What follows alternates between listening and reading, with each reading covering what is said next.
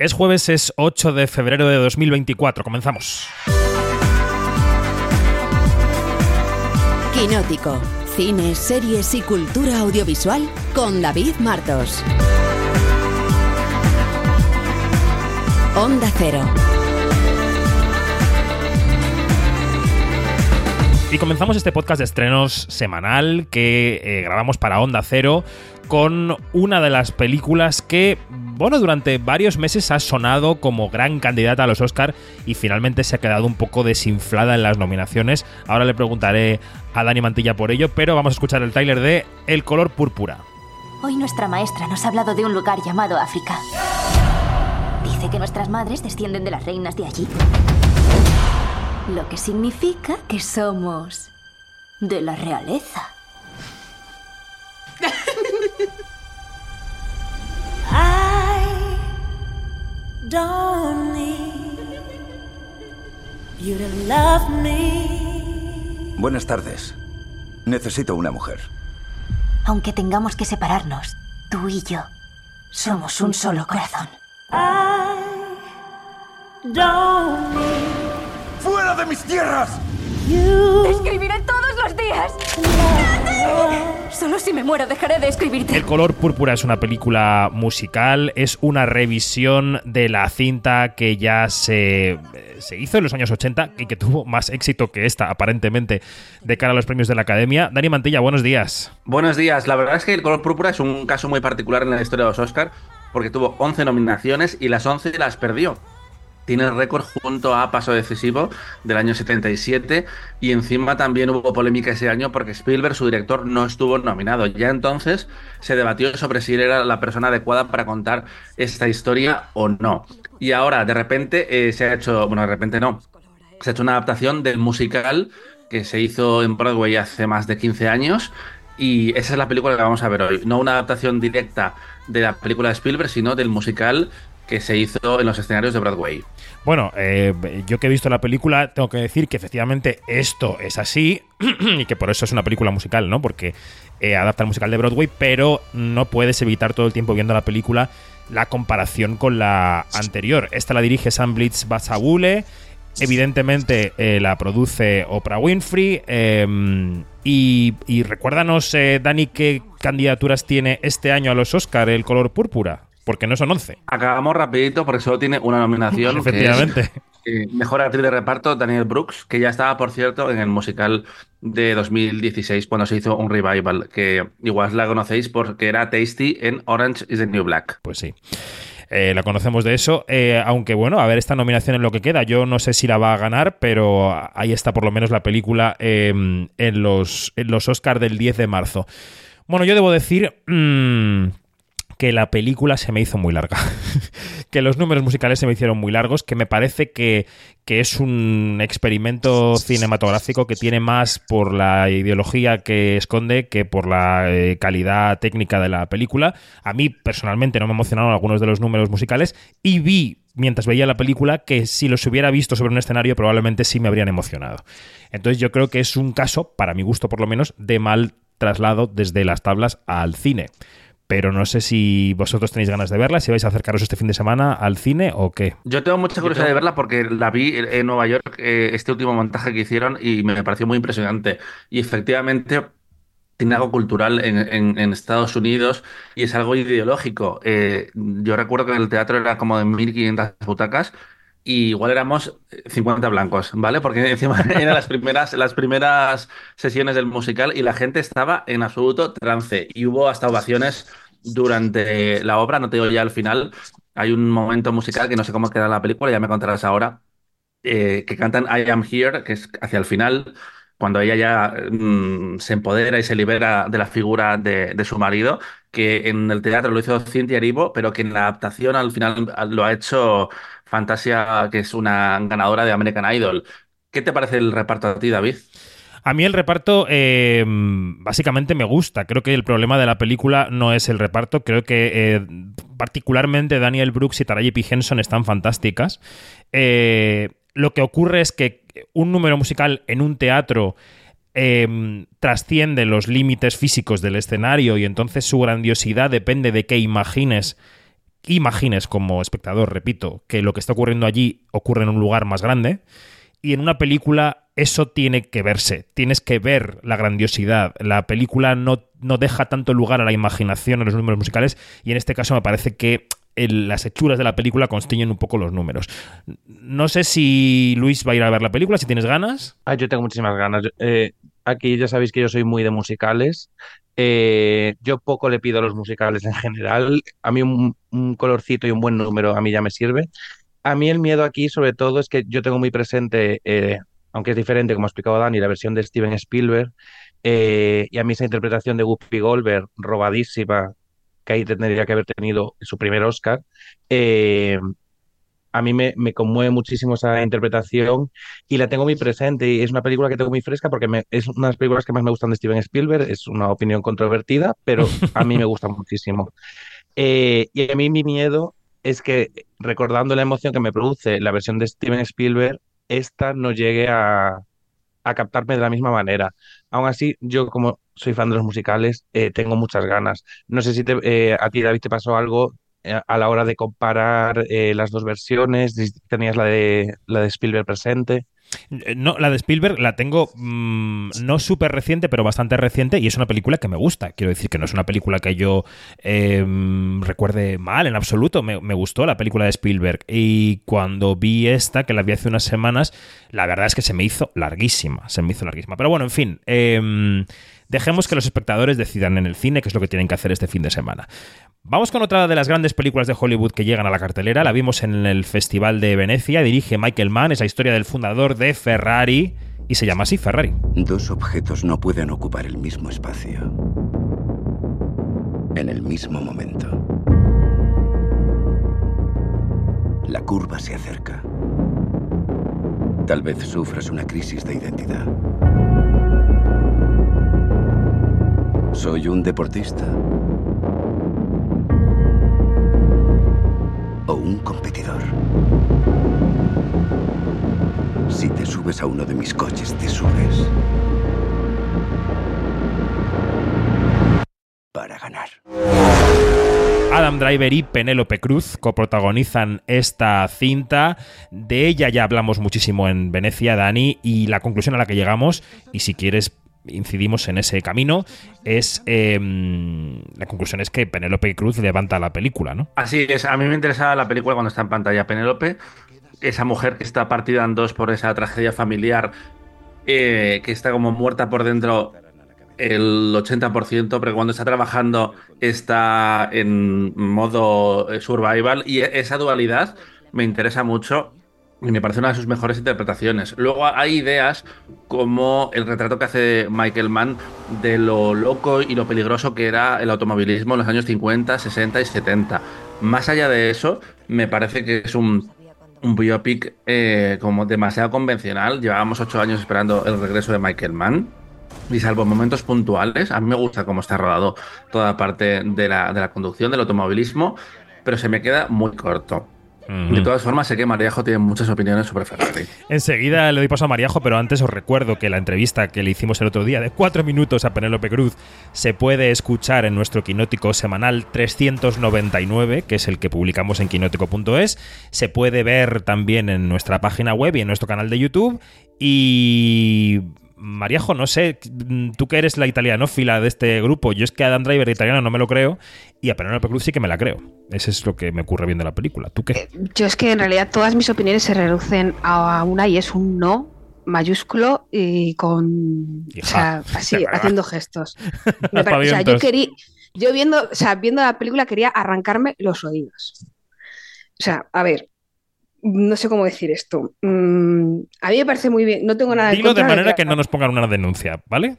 Venga. A mí, yo, mira, para empezar, soy muy, muy fan y creo que una de las mejores versiones que se ha hecho de Los Mosqueteros, sin haber visto todavía la de Eva Green, es una eh, serie de la BBC en la que ningún actor era francés. Así que no tengo ningún problema con que eh, actores de otra nacionalidad interpreten a personajes mm, de otra nacionalidad, no tengo ningún problema. Pero si haces una eh, historia tan italiana como esta, y lo haces con actores que no son italianos, lo cual me parece perfecto. ¿Por qué les pones a hablar en inglés con acento italiano?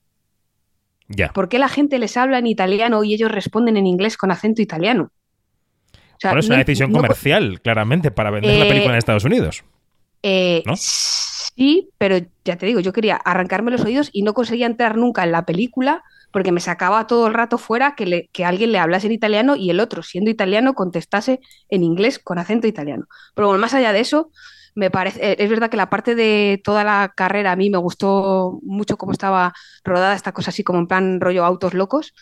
Eh, no, entiendo momen- no entiendo muy bien el momento tarantino de descuartización que aparece ahí de repente en una cosa así tan intimista como es el biopic, pero bueno, eso ya son gustos aparte.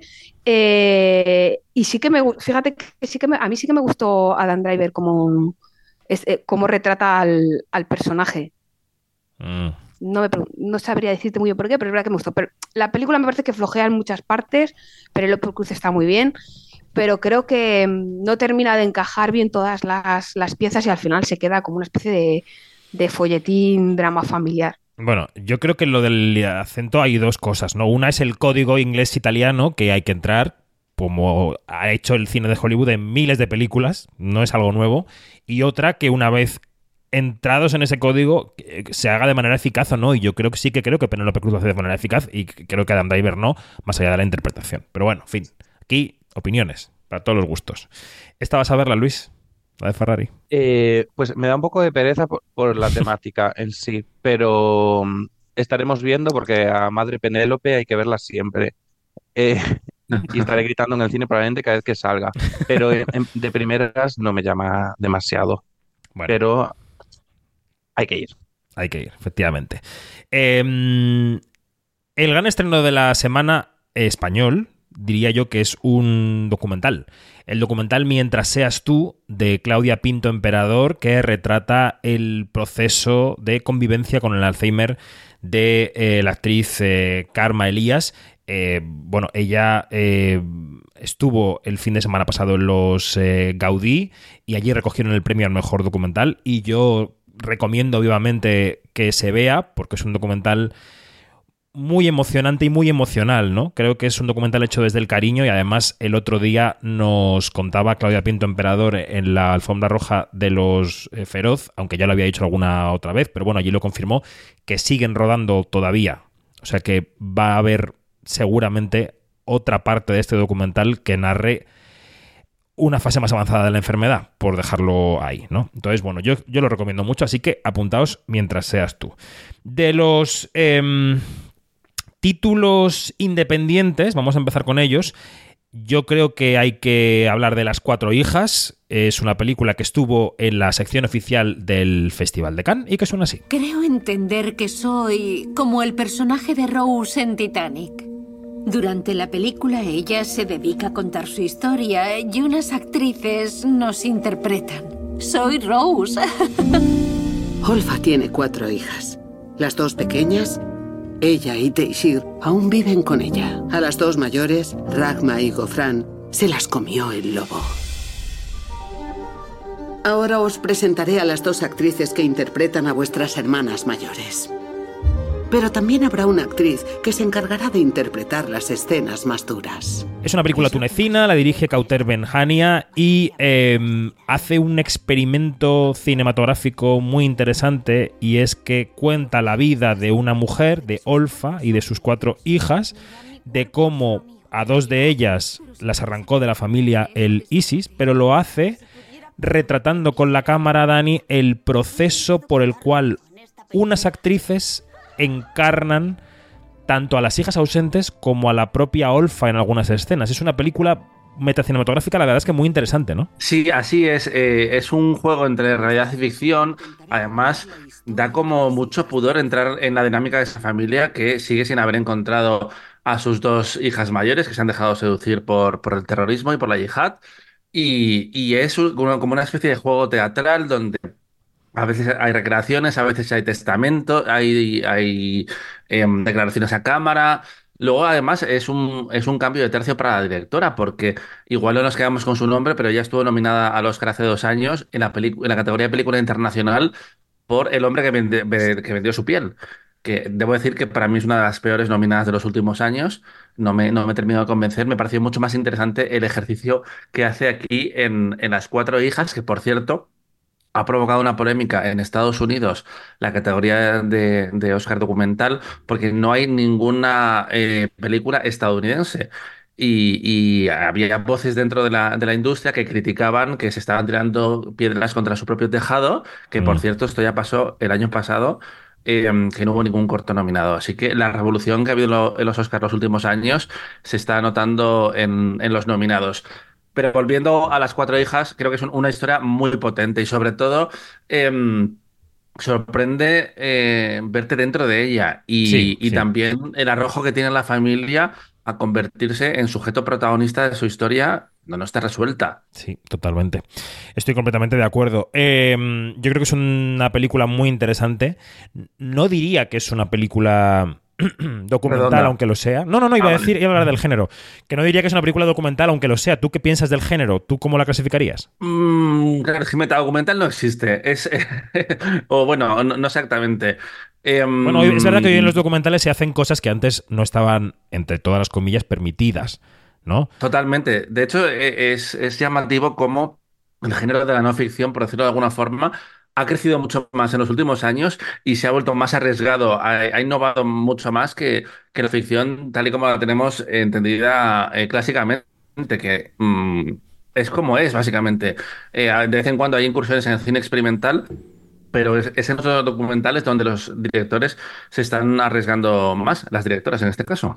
Sí, sí, totalmente. Bueno, pues estos son las cuatro hijas de Cauter Benjania, que yo creo que es uno de los estrenos independientes que de los, de los que hay que estar pendientes esta semana. Eh, Luis, Fernández, Luis Fernández ha visto otras dos películas que llegan a los cines. Una es Alemania y otra es El deshielo. Te voy a pedir que nos cuentes de cada una brevemente de qué va y si hay que verla o no.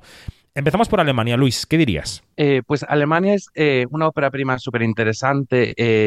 la dirige María Zanetti, una directora argentina, y es un poco un coming of age un poco diferente. Es una película pequeñita, pero muy emotiva, y que se centra en la historia de la hija de una familia eh, de clase media en Argentina. eh, que se ve un poco desplazada del centro de atención por los problemas mentales que, que sufre su hermana.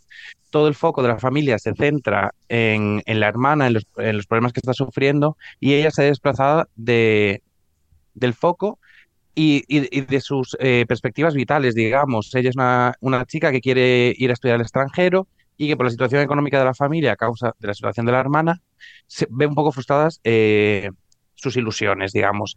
A mí lo que me gusta de la película es que es súper honesta, es una película muy cortita, pero que en muy poquito tiempo y centrándose en un poco en esa sensación de, de desplazamiento, consigue eh, mucho a través de una historia muy cotidiana, es muy sencillita, pero yo creo que vale mucho la pena eh, ir a verla y estar muy atentos al, al trabajo de María Zanetti, porque además di- di- dirige con mucho gusto y creo que una historia que podría estar eh, un poco más cerca de telefilm eh, en otras manos, aquí consigue una, honesti- una honestidad y una emotividad eh, contundentes, la verdad.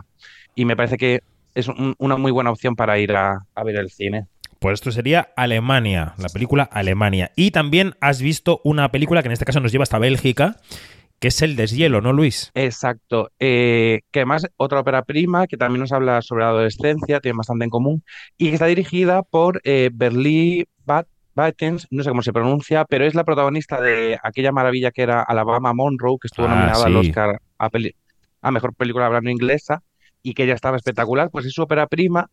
Y es una ópera prima que nos habla eh, un poco sobre temas que estamos viendo mucho en el cine eh, últimamente, que es la sexualidad y, y los traumas en la adolescencia, de cómo nos relacionamos con la sexualidad en la adolescencia, cómo las eh, dinámicas tóxicas que se generan en los grupos de, de- niños y niñas en la adolescencia generan actitudes problemáticas de cara al futuro.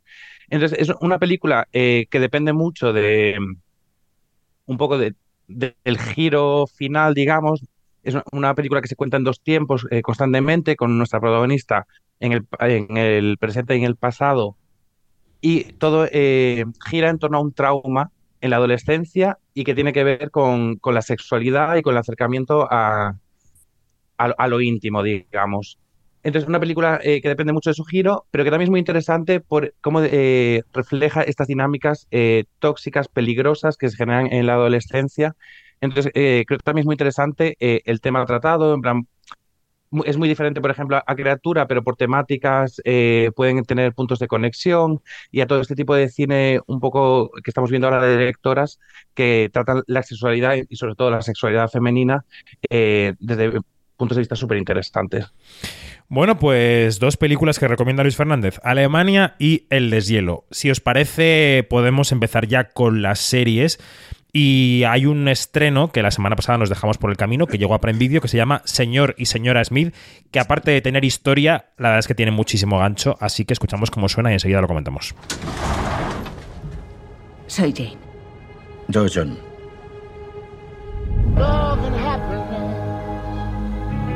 Tarjeta del banco, certificado de matrimonio. ¿Estamos casados? Sí, eso parece.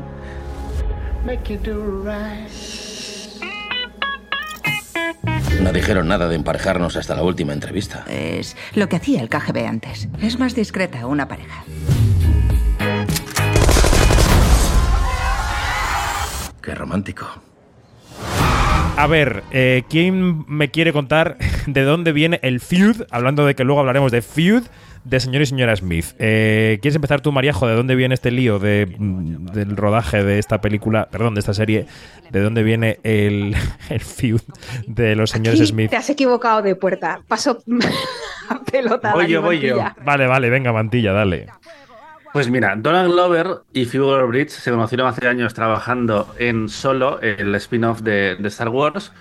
Eh, congeniaron y ambos tenían Fleabag y Atlanta y decidieron trabajar juntos en un proyecto nuevo que sorprendió mucho a todo el mundo cuando eh, anunciaron que iba a ser señor y señora Smith, eh, Mrs. y Mrs. Smith, el clásico, bueno, clásico moderno, iba a decir. Realmente no, simplemente fue la película en la que se enamoraron Brad Pitt y Angelina Jolie, donde hacen de dos espías, un matrimonio de espías que reciben el encargo de matarse mutuamente y es como una película de acción romántica de enredo tiene un poco de todo. Y iban a ser los protagonistas y los creadores Donald Glover y Phoebe Waller-Bridge. Empezaron a trabajar en, la serie y se dieron cuenta de que, de que no fluía, de que cada uno entendía el trabajo de una forma diferente y decidieron tener una ruptura mediática en la que ninguno de los dos ha hablado mal del otro, pero bueno, ha quedado claro que no se entendían.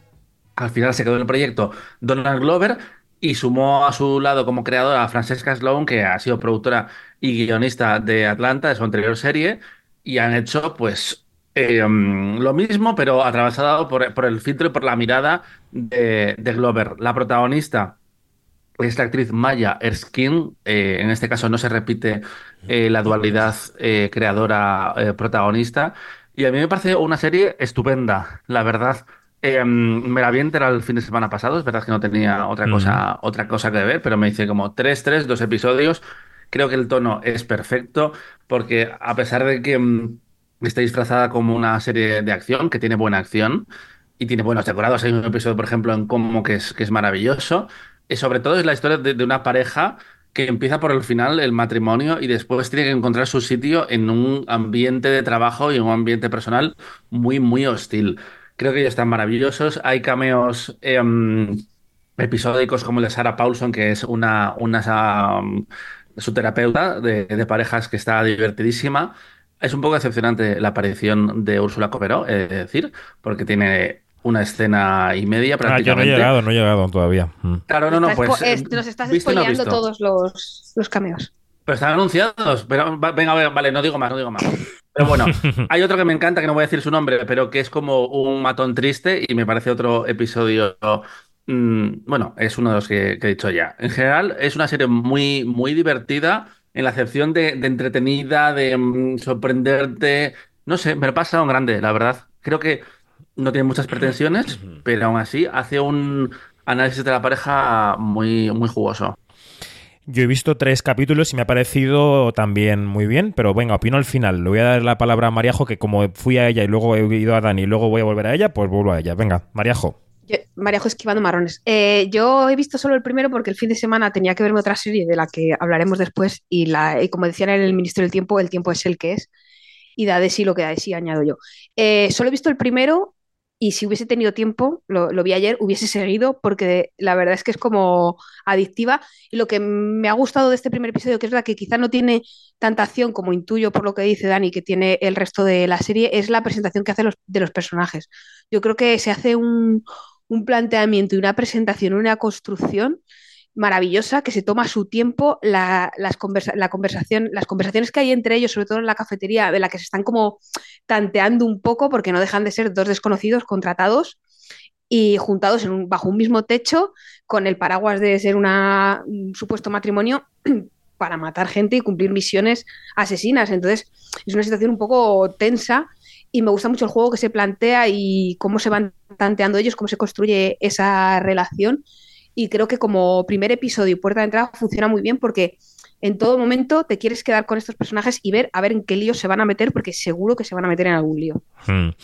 Yo, eh, a mí lo que me gusta mucho de la serie, por los tres capítulos que he visto, solo he visto tres, es el tempo. Me parece que es un tempo lento que de repente se acelera y que te sorprende. Y que eso en, Mm. en- en una ficción a la que estamos acostumbrados ahora, en la que tienes que estar todo el tiempo arriba para mantener la atención, me parece un hallazgo maravilloso. Y creo que los actores están muy bien, así que recomiendo también mucho señor y señora Smith. Solo un apunte muy, muy breve, y es que la acción siempre está al servicio de, de la pareja y de los personajes. Sí. Hay buenos set pieces, pero nunca son el ingrediente central de, de- de la serie. En ese sentido, creo que tiene muy claro que es una serie sobre el señor y la señora Smith, John y Jane, más que sobre el trabajo de espías, aunque haya buenos momentos. Totalmente, estoy completamente de acuerdo contigo.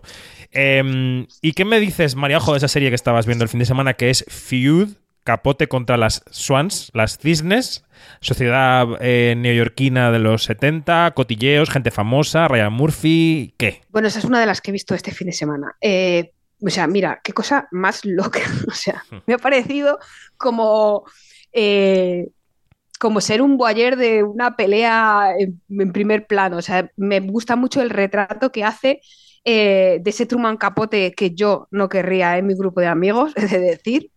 Eh, cómo hace el retrato de esa, sociedad, pues de esa alta sociedad de los años 70 que estaba como un poco en decadencia.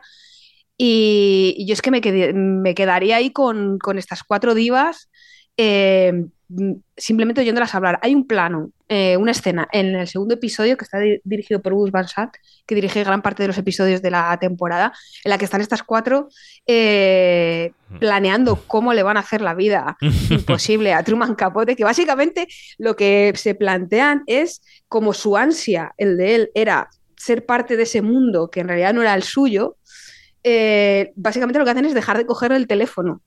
Es plan de, tú has contado nuestros secretos para Sara, ostracismo como respuesta.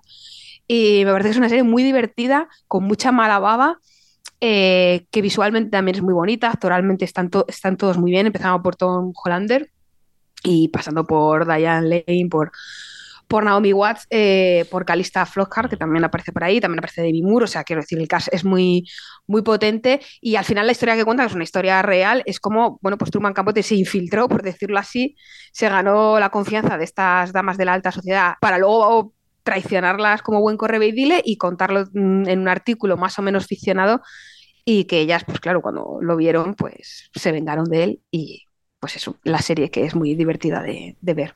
No sé si a Luis y a Dani eh, les da tantas ganas de verla como a mí, porque yo quiero verla, sobre todo después de leer a Mariajo y de escuchar a Mariajo. Yo tengo ganas de ver esta serie. Yo tengo Eh, muchas ganas, tam- sí. Totalmente. Luis, Luis, dale, dale. No, no, no, eh, totalmente. Para mí es uno. Yo que no soy muy de ver series en general, que se está viendo ahora mismo The Nanny eh, en Prime Video.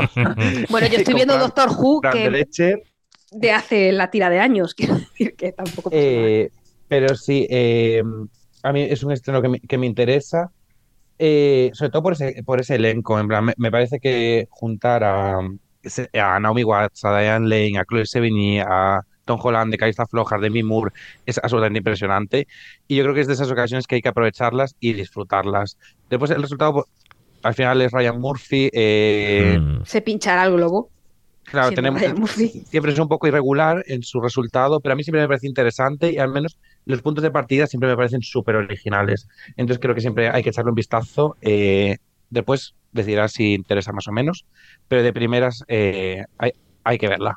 Y a mí me parece muchísimo ponerme en cuanto pueda con ella, y más después de le- leer eh, la crítica de María Joy en Quinótico que hemos publicado esta semana. La gente perversa de la crítica ha dicho que es la mejor serie de Ryan Murphy en años. eh, Y no es sabiendo suya en que- realidad. Sabiendo que no es de, de Ryan Murphy, que solo, que solo es productor, porque el guionista es John Robin Bates, un dramaturgo que en televisión hizo Cinco Hermanos, que era un- una dramedia familiar que a mí me encantaba, y donde estaba. Calista Flockhart también, que es una actriz que trabaja mucho y que a mí me apetece ver. Y sobre todo me llama la atención las buenas críticas que le habéis dado a Tom Hollander, que es un papel capote que viene marcado por la sombra de Phillips, Seymour Philip Hoffman. Seymour Hoffman, que esta semana se celebró el décimo aniversario de, de su muerte, por cierto. Lo tenía difícil, ¿eh? Porque es verdad que yo cuando entré en la serie iba con esa imagen en la cabeza, pero a la segunda escena ya estaba dentro de su capote. O sea, consigue eh, salir más que airoso, diría. Bueno, que nos quedamos sin tiempo, que hay que comentar brevemente una serie también de la semana pasada. Podéis leer una entrevista con Vincent Landon en Quinótico que hicimos en París. También podéis leer la entrevista que le hizo a Xavier Giannoli, el creador Luis Fernández en el South Series Festival. No sé dónde meter el International, la verdad, en este festival nunca. Eh, se llama Sangre y Dinero. Mariajo, ¿qué te ha parecido la serie? Mira, me explotaba la cabeza. O sea, era como. eh, es una cosa loquísima porque está basada en un, caso real que en Francia lo apodaron como la gran estafa del siglo en, en el país galo, que básicamente es unos piratas, unos truanes de, de Belleville, eh, o sea, delincuentes de poca monta que se dedican a estafar el IVA, descubren el mercado de los bonos del carbono, que así dicho muy rápido, en la serie es verdad que lo explica mucho mejor que yo lo voy a hacer ahora. Básicamente es que eh, la Unión Europea emitió un, aprobó una ley en la que tú tienes eh, como industria X cantidad de emisiones mm, permitidas, si te sobran puedes venderlas y las puede comprar otra empresa, otra industria que necesita más para poder seguir produciendo igual y que no le multen. Entonces, esto es lo que hacen es que se montan un tinglado financiado por un broker pijo del distrito más pijo de París, al que timan también. Y luego eh, está el personaje de, de Vincent Lindon, que es el agente de aduanas que tiene que desmontar todo este tinglado.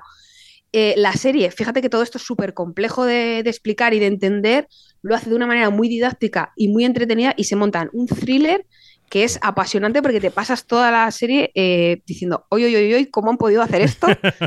Eh, pero, pero cómo nadie se ha dado cuenta, o sea, es alucinante y, y luego pues la investigación está muy bien contada. La verdad es que la serie merece mucho la pena. Ahora lo que ha estrenado Filming, que ya se puede ver, son los seis primeros episodios, son 12, eh, el sexto acaba altísimo y la segunda parte, si no me equivoco, se estrena en algún día de marzo que todavía no, no sabemos.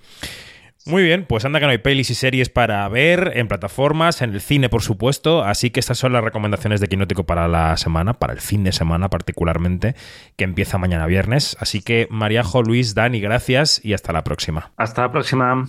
Hasta luego.